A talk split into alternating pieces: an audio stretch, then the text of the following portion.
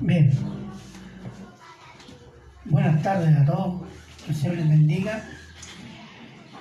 Y como decía el hermano Ricardo, hoy vamos a entrar en un ciclo eh, cuyo tema es la voluntad de Dios.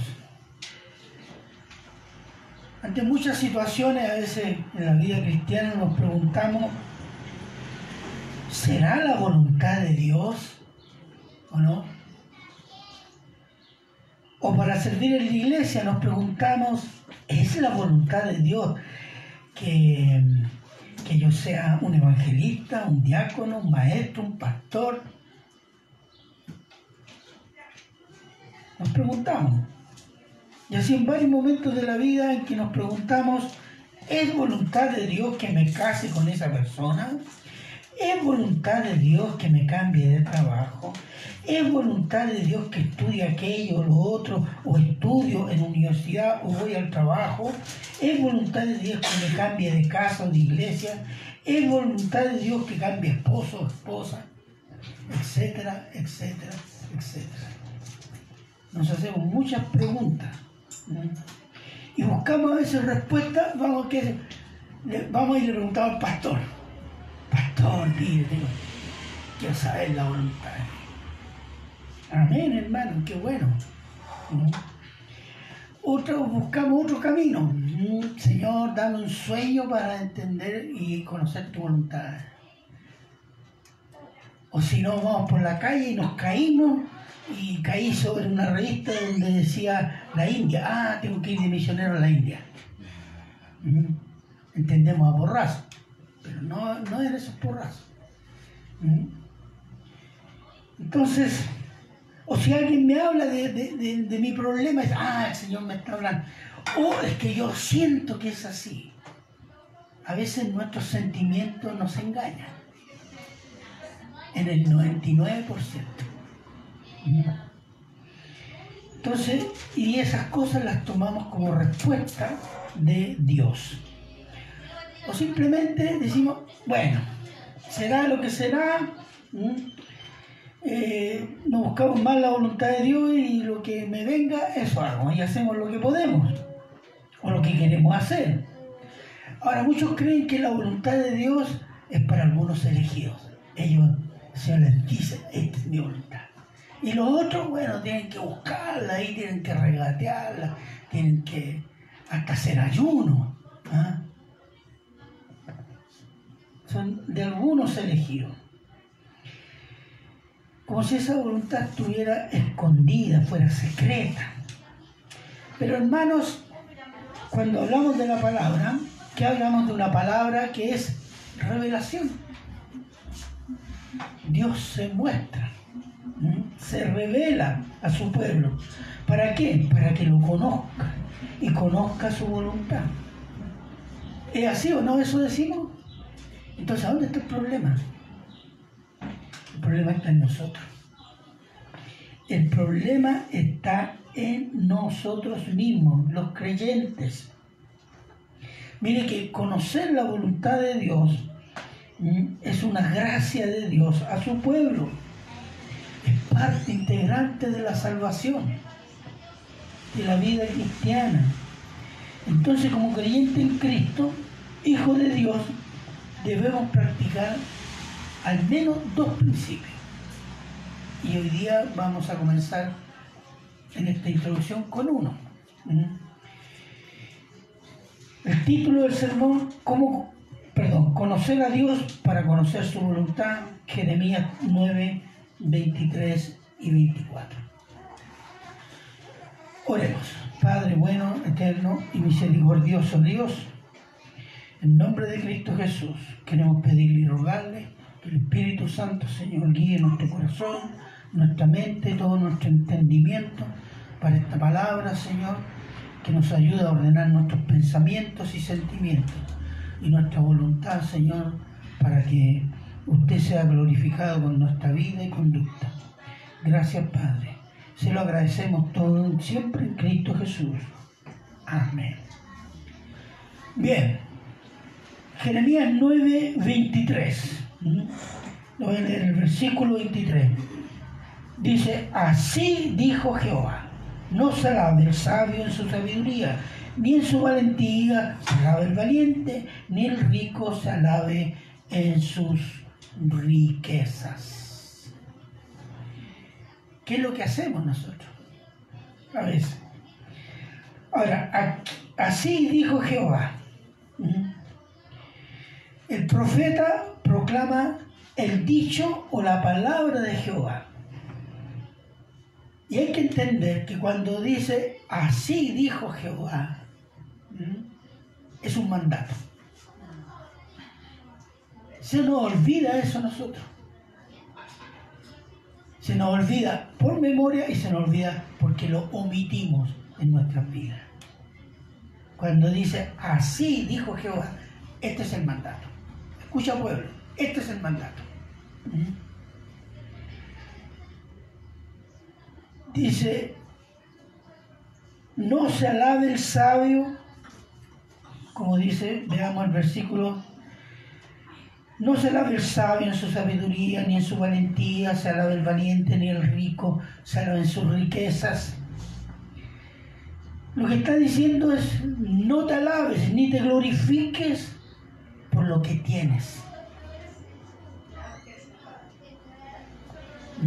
por tus logros de trabajo, por tus logros de estudio, por tu inteligencia en los negocios, o porque tienes talento para una cosa u otra, etcétera. Incluso los cristianos a veces se alaban porque soy salvo. Yo me alabo porque yo soy bueno. Dios me salvó porque soy bueno. Bueno para pecar éramos todos. Eso sí. Pero no es que éramos buenos. Pero a veces nos autoglorificamos por eso, por ser salvos, por conocer la Biblia. Yo conozco la Biblia, aquí allá, versículo tanto, capítulo aquí, capítulo allá, etcétera, etcétera. Por tener un puesto en la iglesia. A veces hay gente que está muy, se piensa que por algo el Señor me lo dio, porque yo soy bueno, soy capaz, soy elegido, soy aquí, soy allá. Se está autoalabando en una gracia. O también por una bendición. Es una bendición. El Señor bendice por misericordia, porque es muy bueno. Incluso las misericordias no las ganamos, son regalos. Son regalos para su pueblo. Incluso Él hace misericordia incluso con incrédulos a veces. Amén. Entonces, ese tipo de autolavarse es carnal. Entonces, el versículo 24 dice, más alabes en esto el que se hubiere de alabar, en entenderme y conocerme. Y esto es importantísimo. Si te autoexalta, hazlo en entenderme. ¿Qué significa entenderme? Significa un conocimiento mental o conocimiento intelectual, saber quién es Dios. Los hombres, y aquí hay un problema, ahí comienza, pero no nos podemos quedar en eso, porque los hombres pueden entender a Dios, pueden conocer lo que dice Dios, pueden saber cómo es Dios y no creerle y desobedecerle. ¿Cierto? Hay mucha gente que no solo conoce Biblia, conoce el Evangelio. No, si yo sé que esto así, está, y lo reciben así, como punto por punto. ¿Entienden? Pero no creen. Entonces, esa es la primera parte. ¿Mm? ¿Y por qué no pueden creer? Porque tienen amor al yo, amor a sí mismo, amor a su pecado. Aunque entienden el Evangelio, entienden muchos aspectos de la Biblia. Y segundo, dice, en entenderme y conocerme.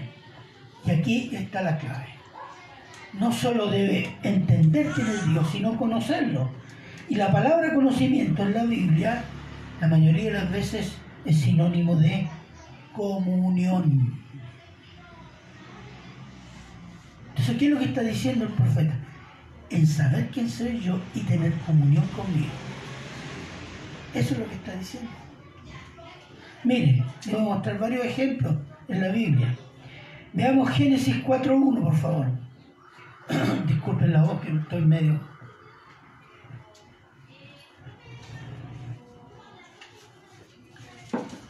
Génesis 4.1.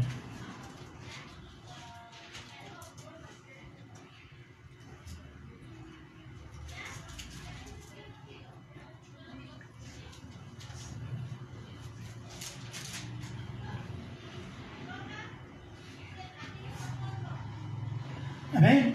¿Quién lo tiene? Génesis 4.1. Amén. Ya. Conoció Adán a su mujer Eva, la cual concibió y dio a luz a Caín, y dijo, por voluntad de Jehová he adquirido varón.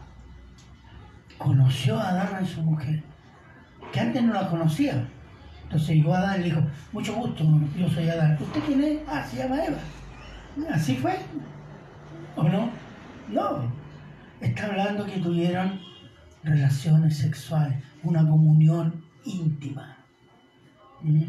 Lo mismo dice, por ejemplo, en Mateo 1.25, hablando de José y María. Dice, Mateo 1.25 dice, pero no la conoció hasta que dio a luz a su hijo prim- primogénito y le puso nombre Jesús.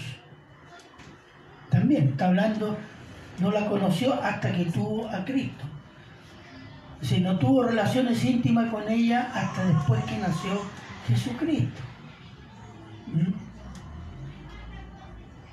Amós 3.2. Veamos un versículo del Antiguo Testamento. Amós 3.2.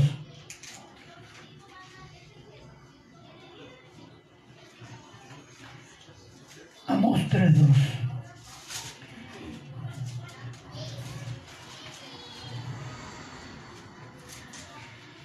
¿Quién llega primero?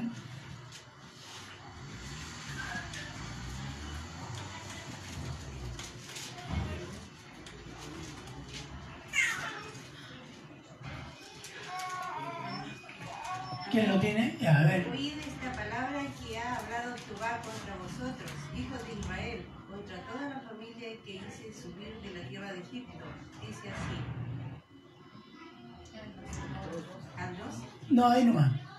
Fíjese que lo que dice. Solo a ustedes he conocido, dice. ¿Acaso Dios que creó todas las cosas no conocía a los otros pueblos? Sí. Lo que está hablando es que solo con ustedes yo tuve un- una comunión íntima. A eso se refiere. ¿Mm? ¿Se fija? Entonces cuando está hablando Jeremías, Dios por medio del profeta Jeremías dice, en entenderme y conocerme. Está diciendo, en que sepan quién soy yo y tengan comunión conmigo. Ese es el verdadero conocimiento. ¿Mm?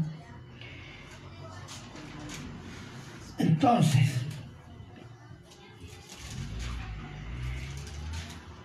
la comunión del creyente con Dios tiene un fundamento, uno es Cristo, pero la actitud del creyente, ¿cuál debe ser? La sumisión. La comunión se basa en la sumisión del creyente. Miren lo que dice eh, Juan 15, 12 a los discípulos. Les dice, perdón, Juan 15, 12, me equivoqué, parece. 14, Juan 15, 14, por favor. ¿Y qué dice? Vosotros sois mis amigos si hacéis lo que yo os mando. Tenemos amistad, tenemos comunión si ustedes hacen lo que yo les mando. La comunión no es uno de igual a igual. La comunión es sumisión, obediencia. Y en entender y conocerme que yo soy Jehová, que soy Dios, cómo es Dios en todos sus atributos y su obra. Y ahí viene la segunda parte. Conocer a Dios, ¿qué significa? Conocer su obra. Y dice, versículo 24, veamos.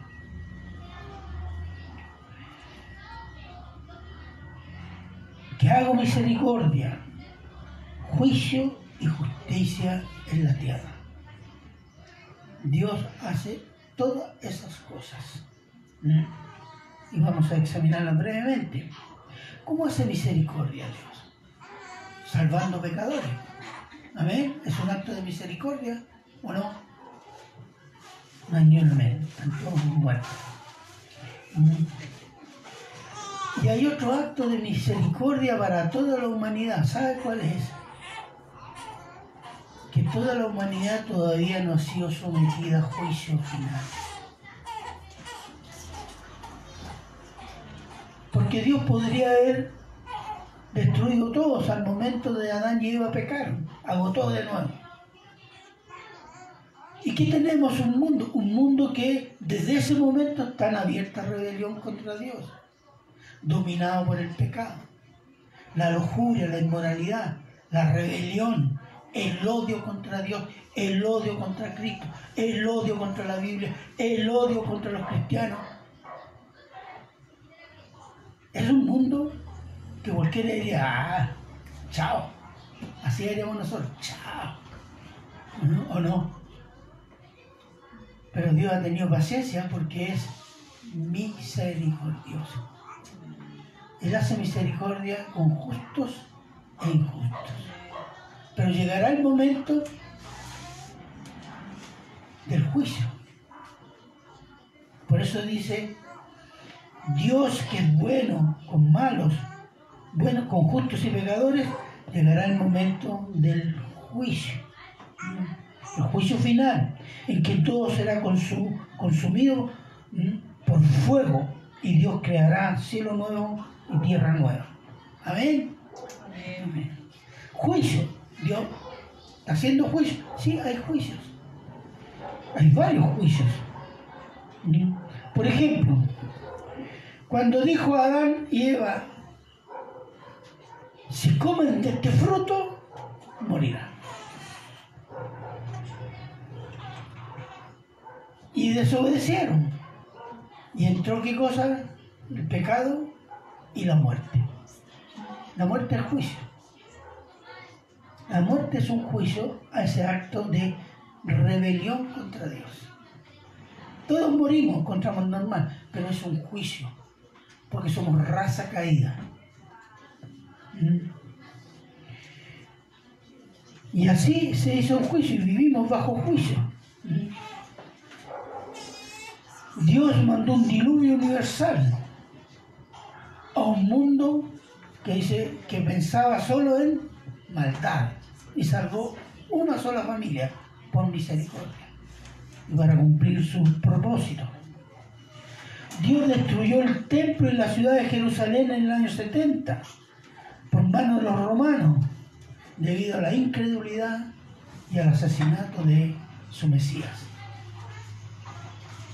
Ese fue su pueblo. Dios hizo juicio a imperios y naciones, derrumbándolas y enterrándolas debido a su idolatría. Hay imperios que, sí, los conocemos en la historia, hay restos por ahí, pero que ya no existen. Es el juicio de Dios. Dios hizo juicio a la perversión sodomita. ¿Cuál fue el juicio? El SIDA. ¡Uy, qué religioso! No, ¿cómo es condenado? Dios no hace eso, no. Dios es bonito. La consecuencia de, de esa perversión, Dios hizo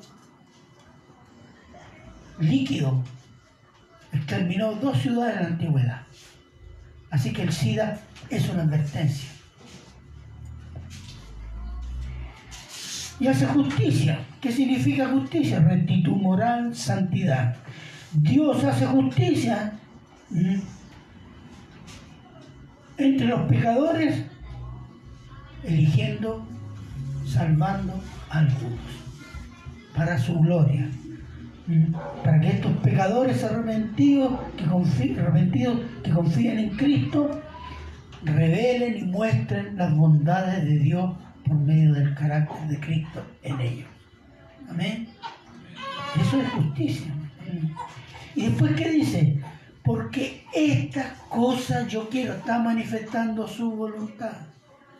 Si tú entiendes, si conoces quién es Dios y tienes comunión con Él, vas a conocer su voluntad. ¿Mm? Su voluntad en la tierra, dice Jehová. Entonces el principio cuál es? Conocer la voluntad de Dios. Si conocemos a Dios y conocer a Dios es también la voluntad de Dios. Así que el primer acto de obediencia a Dios, conocer a Dios. Comunión con Dios por medio de Jesucristo y su palabra, hermano. ¿Cómo está su comunión con el Señor? Nosotros a veces no tenemos comunión, pero andamos preocupados. ¿Cuál es la voluntad del Señor para mi vida? Cuando andamos preocupados, no. Pero si no hay comunión, no hay crecimiento en obediencia, en sumisión, ¿cómo vamos a conocer la voluntad de Dios? Miren lo que dice el Salmo 37, 4. Si alguien lo puede tener.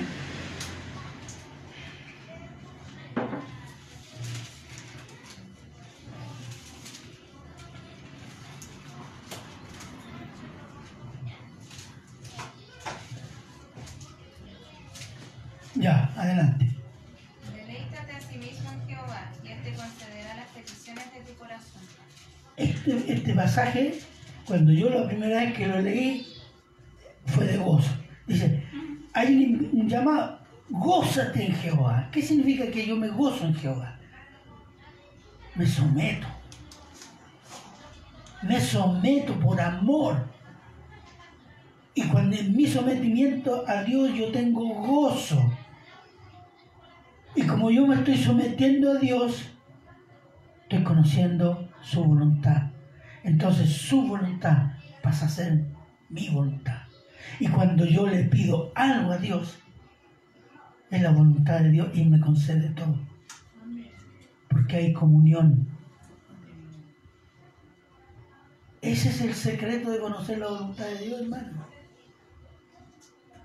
No hay nada misterioso o místico. Es crecer en la comunión con Dios. Una comunión gozosa con Dios. y su voluntad será mi voluntad. Segunda de Pedro 3:18. Hay una invitación ahí también.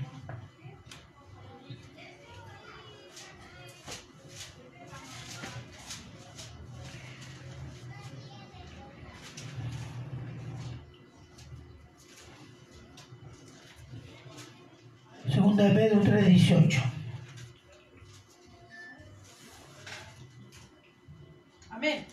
¿Qué dice? Antes bien, crecer en la gracia y el conocimiento de nuestro Señor y Salvador Jesucristo.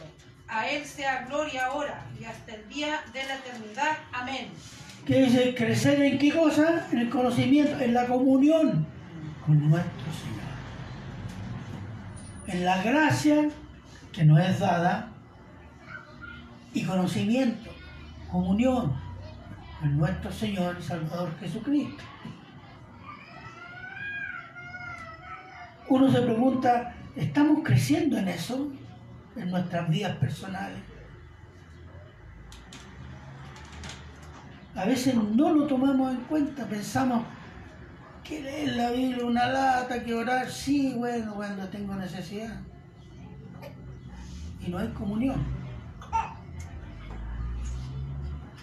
Pero a veces tenemos problemas y cuál será la voluntad de Dios.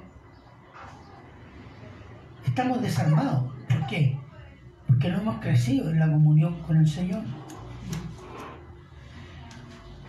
el conocimiento de Dios para los que creen en Cristo. Cristo es la palabra de Dios hecha hombre, es por medio de la palabra escrita que da testimonio de Cristo. ¿Mm? Mire lo que dice Romanos 12, 2. No os conforméis a este siglo, sino transformaos por medio de la renovación de vuestro entendimiento para que comprobéis cuál sea la buena voluntad de Dios, agradable y perfecta. El cristiano tiene que estar renovando su mente carnal, porque venimos con una mente carnal. Y estamos creciendo en, que, en la mente de Cristo. Se nos da la mente de Cristo y hay que crecer en ella. ¿Cómo crecemos? La palabra. Eso renueva nuestra forma de ver el mundo. Y cuando cambia nuestra forma de ver el mundo, cambian también nuestros sentimientos y voluntad. Pero como no perseveramos en la palabra, decimos yo leo la palabra, yo obedezco la palabra de vez en cuando, pero tengo la misma voluntad de pecar. Muy fuerte. Porque no perseveramos en qué? En renovarnos constantemente nuestra forma de entender las cosas del mundo por medio de los ojos de Dios, que es, o la mente de Cristo, que es su palabra.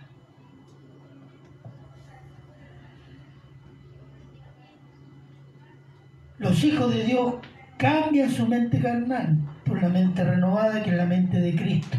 ¿Mm? Y cuando estamos conociendo eso, empezamos a entender y conocer qué cosa. La voluntad de Dios, que es agradable y perfecta. Aunque a veces nos duele. ¿Mm? Pero siempre agradable y perfecta.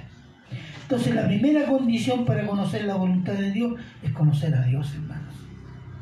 Comunión con el Señor.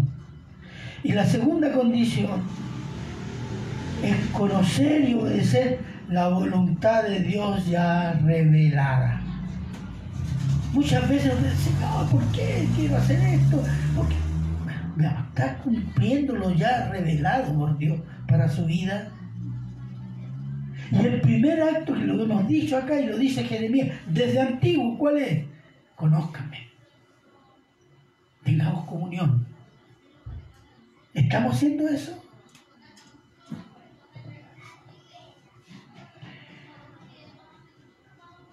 Entonces, si hiciéramos eso, no andaríamos mucho orando. Eh, ¿Cuál es la voluntad de Dios? Eh, no, estaríamos entendiendo, ni andaríamos preguntando ni andaríamos haciendo malabares para conocer la voluntad de Dios para mi vida. Y a veces sabiendo cuál es la voluntad de Dios, no lo obedecemos. ¿Por qué? Ay, qué una lata. Orar todos los días. Mm, hay días que no puedo. Pedir perdón. Él tiene que venir primero a pedirme perdón. Él. Él no dice eso en la Biblia. Va y tú pide perdón. Como Pedro le dijo, Señor, ¿cuántas veces debo perdonar a mi hermano? ¿Tres veces? No, Pedro. Setenta veces siete. Ese era un, un proverbio para decir siempre. ¿Sabe por qué? Porque Dios nos perdona siempre, hermano. Y Dios nos enseña lo que Él hace. Hay hermano que yo no, ya no le pido perdón porque yo creo que el Señor debe estar jorobado conmigo. No. Si a Pedro le dijo, Pedro, tú perdonas siempre, es porque Él nos perdona siempre. Entonces, hermanos, debemos preguntarnos cómo nosotros podemos crecer en la comunión. Entonces, primero tenemos, se nos- ha- hay algo que se nos ha dado. ¿Qué se nos ha dado cuando creímos en Cristo? A ver. Exactamente. El Espíritu Santo, que es Dios. Y dice la Biblia que el Espíritu Santo viene a vivir en el creyente. Pero nosotros, ¿qué hacemos? Desde alabanza a veces hacemos quejabanza. ¿Mm? Quejabanza para arriba, quejabanza para abajo. La queja avanza es la insatisfacción por la voluntad de Dios. Porque pensamos que yo tengo mejor voluntad que Dios. Mi voluntad es mejor que la de Dios. Y yo sé lo que necesito. No, Dios sabe lo que necesitamos. Entonces andamos insatisfechos por el pecado del orgullo. Y se nos olvida que cuando creímos en Cristo y creímos verdaderamente, se nos regaló el Espíritu Santo de Dios para vivir en nosotros. Entonces, ¿cuál es el primer mandato? Y aquí van a ser voluntad revelar algunos principios para después, los próximos domingos, entrar en todas las cosas que Dios ha manifestado su voluntad. ¿Cuál es el primero? Efesios 5, 18 al 20.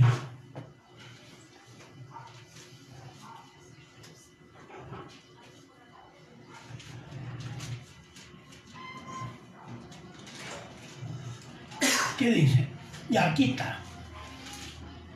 No os embriaguéis con vino en lo cual hay disolución, antes bien, sed llenos del Espíritu Santo. Les recuerdo lo primero que cuando dice, así dice Jehová, aquí igual. ¿Cuál es el mandato? Ser llenos del Espíritu Santo.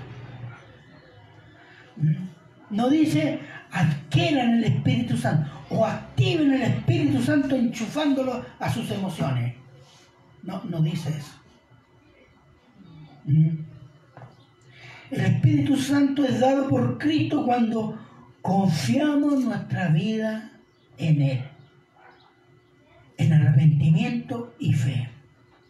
El Espíritu Santo vive en el creyente y viviendo en el creyente puede no controlar, llenar nuestra vida personal debido a pecados no arrepentidos y así entristecemos al Espíritu Santo. Por ello el mandato al cristiano cuál es?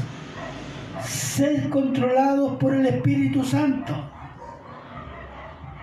Porque ya lo tiene.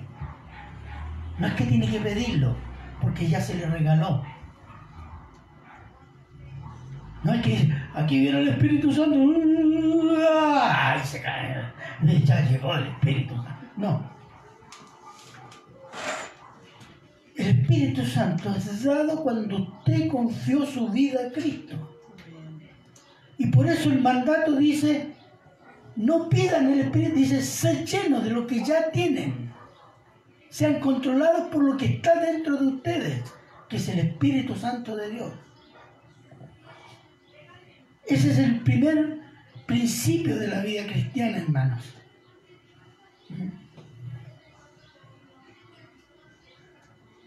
Después dicen, entonces, ser lleno del Espíritu Santo no son saltos y gritos, tampoco. Dicen, oh, está lleno y salta por ahí, y casi vuela, y grita. oh. No, esa es una perversión satánica de la obra del Espíritu Santo en el creyente. Sino que significa llenarse del Espíritu Santo, llénese su mente y corazón con la palabra de Dios que se manifestará en conversaciones edificantes, alabanza que surge del corazón, mire, y gratitud. Ya no va a haber quejabanza, porque usted va a ver el vaso medio lleno. La quejabanza ve el vaso siempre medio vacío y no considerar todo lo que le ha regalado Dios por misericordia.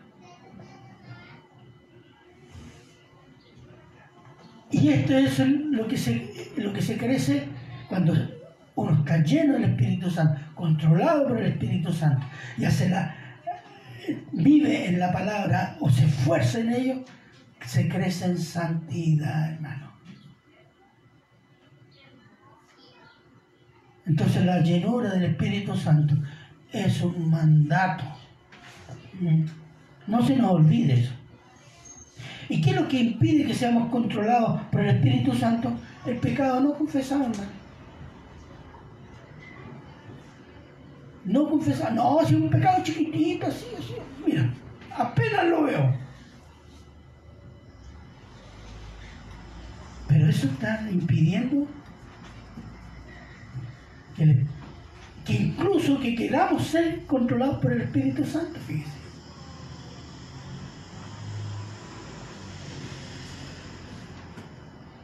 Entonces, para lo cual Dios ha provisto un segundo principio el primero se llama ser lleno del Espíritu Santo. Y el segundo está en 1 de Juan 1, 9 y 10. Primera de Juan, capítulo 1, versículos 9 y 10.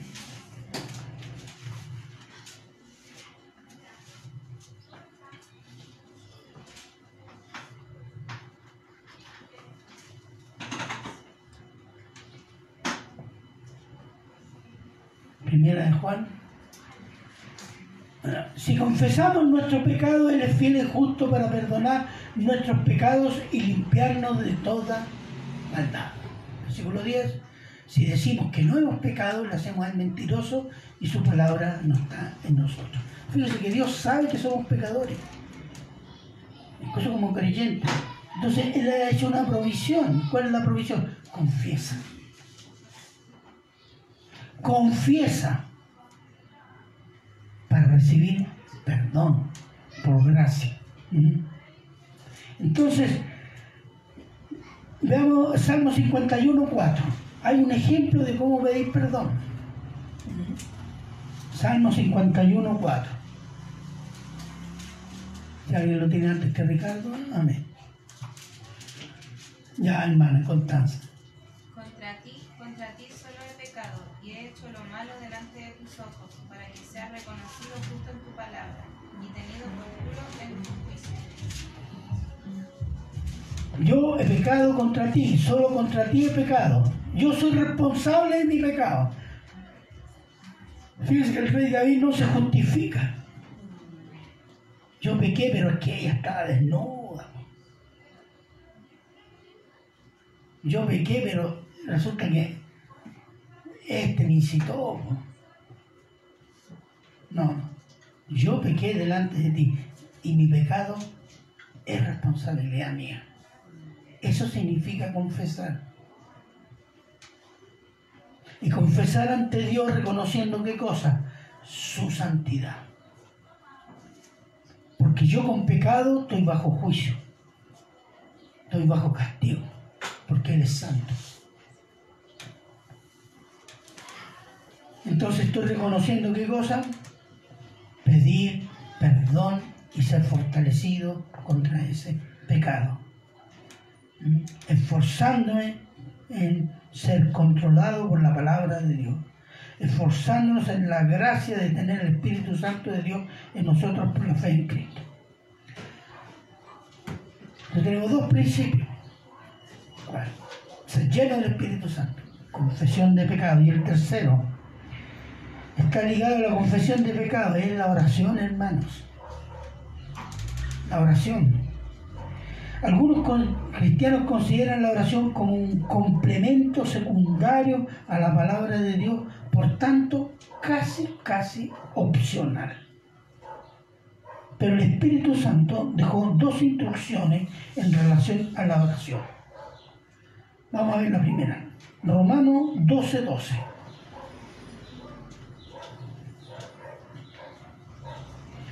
Romanos 12:12. 12. ¿Qué dice?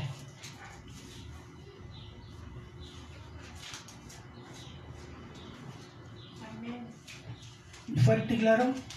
Gozosos en la esperanza, sufrido en la tribulación, constante en la oración.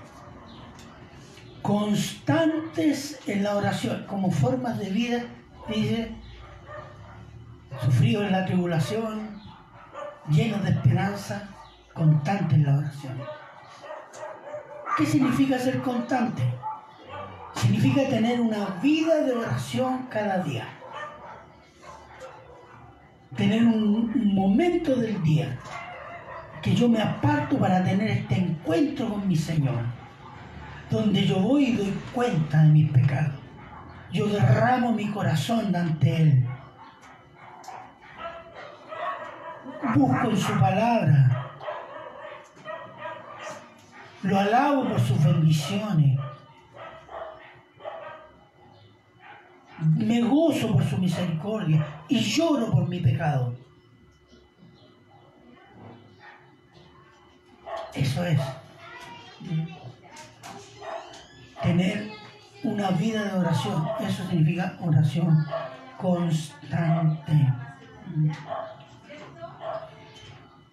Entonces, constante en la oración, perseverar en la oración, vida de oración de cada día. Y después tenemos otro mandato, siempre re- otra instrucción respecto a la oración. Primera de Tesalonicenses 5:17. Ese lo conoce y es cortito. ¿Qué dice? Orad sin cesar. Es más que constancia. Es más que constancia, hermano. Además de tener una vida de oración, hay un llamado a tener una actitud permanente de oración. ¿Qué significa tener una actitud permanente de oración durante el día? Significa estar consciente en todo momento del día que estamos en la santa presencia de Dios. Por lo tanto, todos mis pensamientos y mis acciones tienen que glorificar a Cristo. Entonces yo vivo con temor, vivo pidiendo perdón, vivo amándolo, vivo pidiendo consejo. Esa es una actitud de acá del corazón. Crecer en esa actitud de orar sin cesar, constantemente, permanentemente. Actitud de que estamos conscientemente delante siempre de nuestro Señor Jesucristo. Nosotros tenemos la costumbre, oramos, ya tenemos una hora o media hora o lo que sea de oración, después nos desconectamos. Hacemos las cosas hasta carnales a veces. Y esperamos el otro día, si es que oramos, pedirle perdón. Porque no hay ese hábito. No estamos creciendo en esa actitud de oración. Una vida de actitud de oración delante de Dios. Entonces, pero hay dos condiciones para la oración. Juan 14, 13, 14.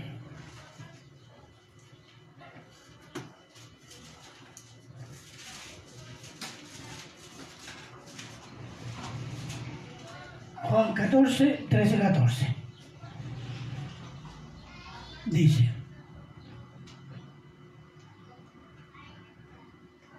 trece, catorce. Amén. Y todo lo que pidierais al Padre en mi nombre lo haré, para que el Padre sea glorificado en el Hijo. Si algo pidierais en mi nombre, yo lo haré. ¿Se fijan? Dice, pidan todo en mi nombre. ¿Por qué? Porque lo que ustedes pidan yo voy a glorificar al Padre. En el carácter, en la voluntad y en la obra santa de Jesucristo pedimos. Por eso decimos, en el nombre de Cristo. ¿Mm? En el carácter de Cristo, en la voluntad de Cristo, en la obra de Cristo, en la persona de Cristo, estamos orando. Y cuando oramos en la persona de Cristo, ¿Mm? Estamos orando en el Espíritu Santo. Eso significa orar en el Espíritu Santo. No es que oramos en lengua y... No. Eso no es el Espíritu Santo, ese es otro espíritu, que no voy a hablar ahora, pero es otro espíritu. ¿Mm? Y la otra condición que también afirma en relación al Espíritu Santo, primera de Juan 5, 14, 15 Primera de Juan 5, 14, 15.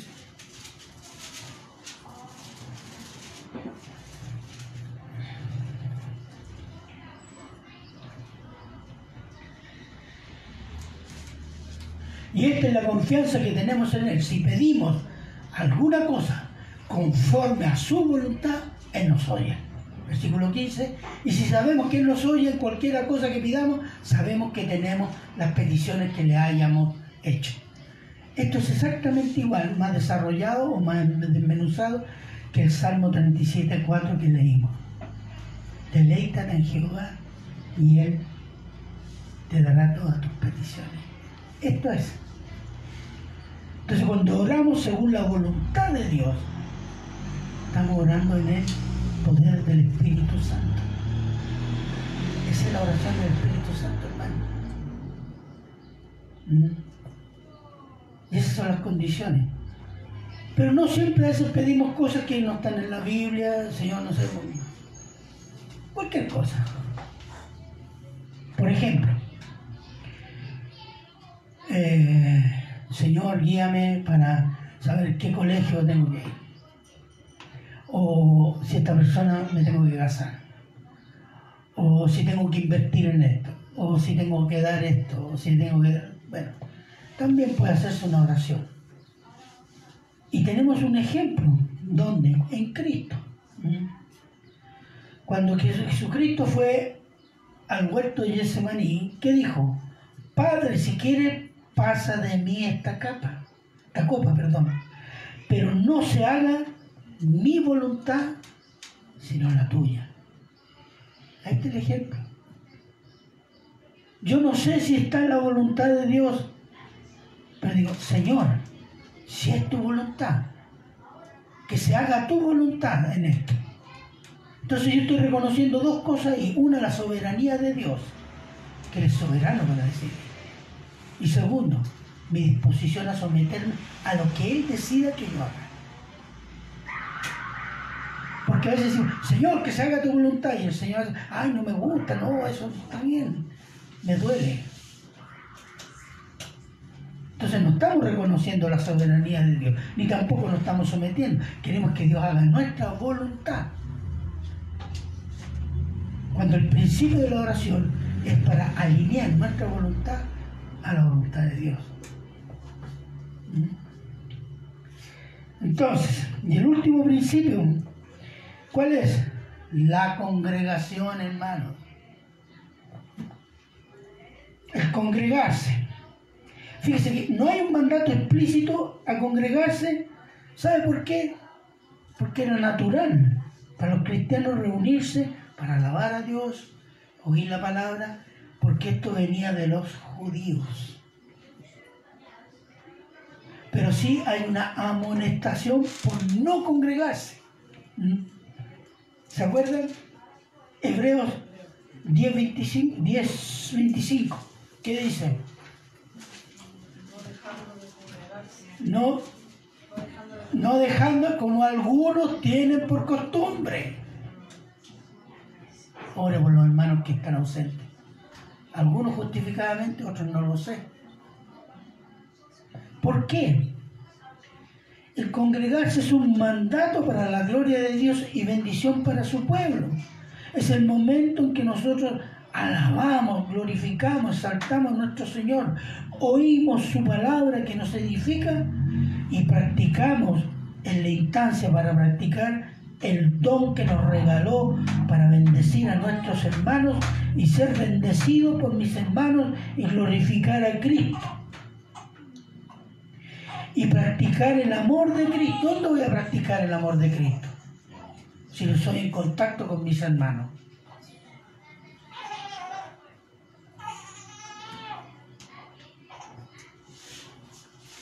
Dice, no, yo vengo solo por Cristo, no por los hipócritas. Aquí hay una manga de hipócritas. Bueno. Entonces la gente, oh, yo si es por escuchar palabras, yo escucho en YouTube.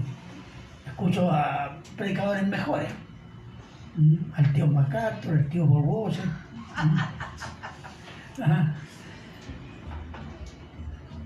No, no se trata solo de eso. Porque esa es la palabra que Dios tiene para esa congregación. En ese momento. Ese es un punto. Y el otro, que la congregación se edifica con la palabra y con la mutua edificación de los dones, hermano.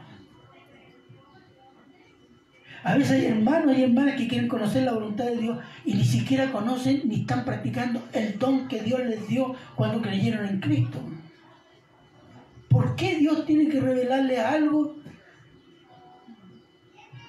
que no conocen cuando no están obedeciendo lo que ya saben lo que tienen que hacer?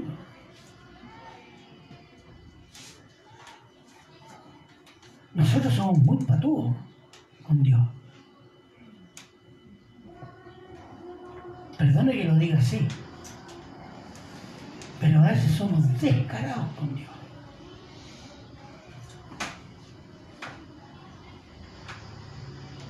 Y además, es el momento que se practique el amor de Cristo entre hermanos y practicar el perdón de Cristo entre hermanos, mostrando el amor de Cristo al mundo por el testimonio como congregación, además de predicar el Evangelio.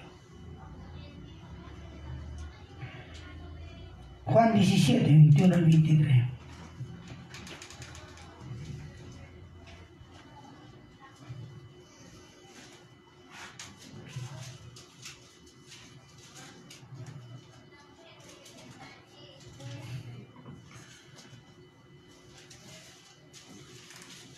Juan 17, del 21 al 23. ¿Quién lo tiene? Ya, hermana.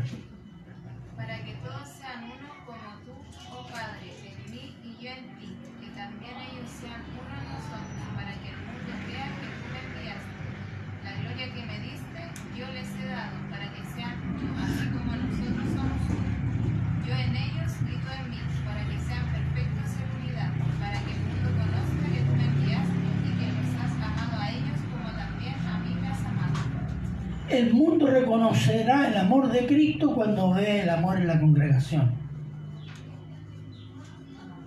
Y la congregación debe practicar el amor de Cristo. El amor que nos, se nos dio por medio de Cristo.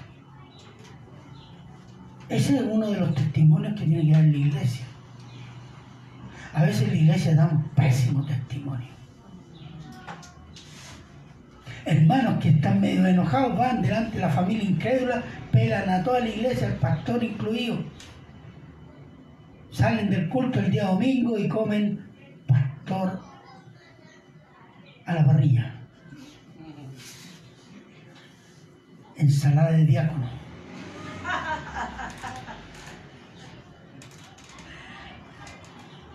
¿O no? Eso es, ante la familia incrédula. Entonces, ¿qué testimonio está dando? A veces son problemas serios, a veces no son tan graves. Pero no hay la madurez como para tratarlos en la iglesia. Y no ir a vociferarlos ante los incrédulos. Pero bueno. Entonces, ser lleno del Espíritu Santo, confesión de pecado, orar, congregarse, son principios de la vida cristiana que son la voluntad de Dios revelada, hermanos. Hay más, pero también hay una voluntad de Dios revelada para la vida en la iglesia.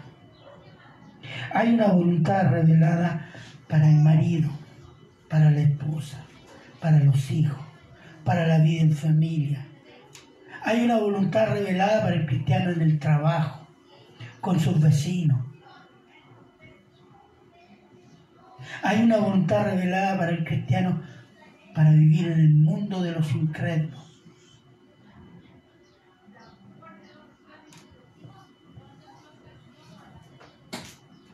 Eso es lo que tenemos que conocer. Esas son cuestiones generales todavía. Y a veces no practicamos ni la mitad.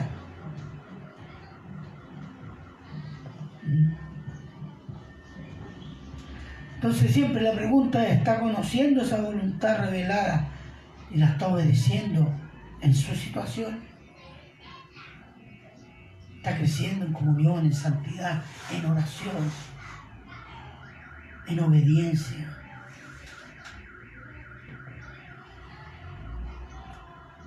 Eso es el problema, hermano. Cuando usted comience a tener la comunión y obedecer lo que ya ha revelado, ¿sabe cuál va a ser la, la- madurez de eso? Sabiduría. Y va a poder discernir aquello que no está en la Biblia, qué es lo que agrada a Dios y qué es lo que no agrada a Dios. Si casarse con esa persona o estudiar esto otro. Y no hay sabiduría porque no estamos haciendo, no estamos haciendo la voluntad de Dios en forma fiel. Dispóngase a crecer en eso, hermano. No, no es que diga, ya voy a salir aquí eh, eh, mañana, no, porque siempre hay como las 10. Como Comienzo la próxima semana, porque antes tengo que comerme así un plato. No. Disponga su corazón desde ya a esforzarse en la gracia, porque es una gracia que nos ha sido regalada, pero no dice que ande tranquilo, no, esfuérzate en esa gracia. La gracia de la oración, la gracia de la palabra, la gracia de la congregación, la gracia del perdón, que yo puedo arrodillarme en cualquier momento y decirle perdón, Señor,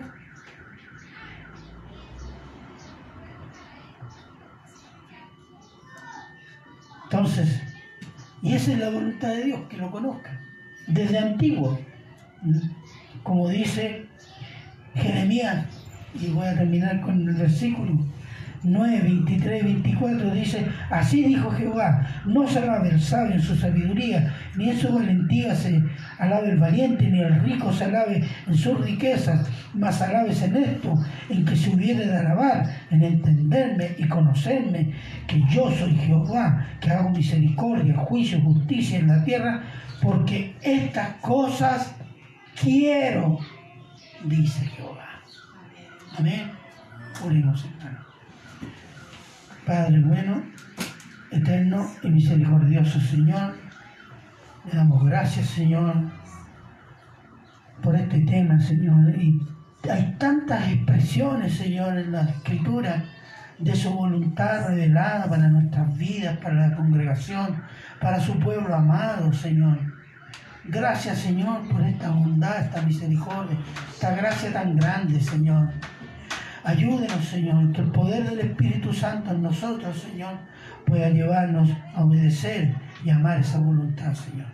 Gracias, Padre. Se lo agradecemos en Cristo Jesús. Amén.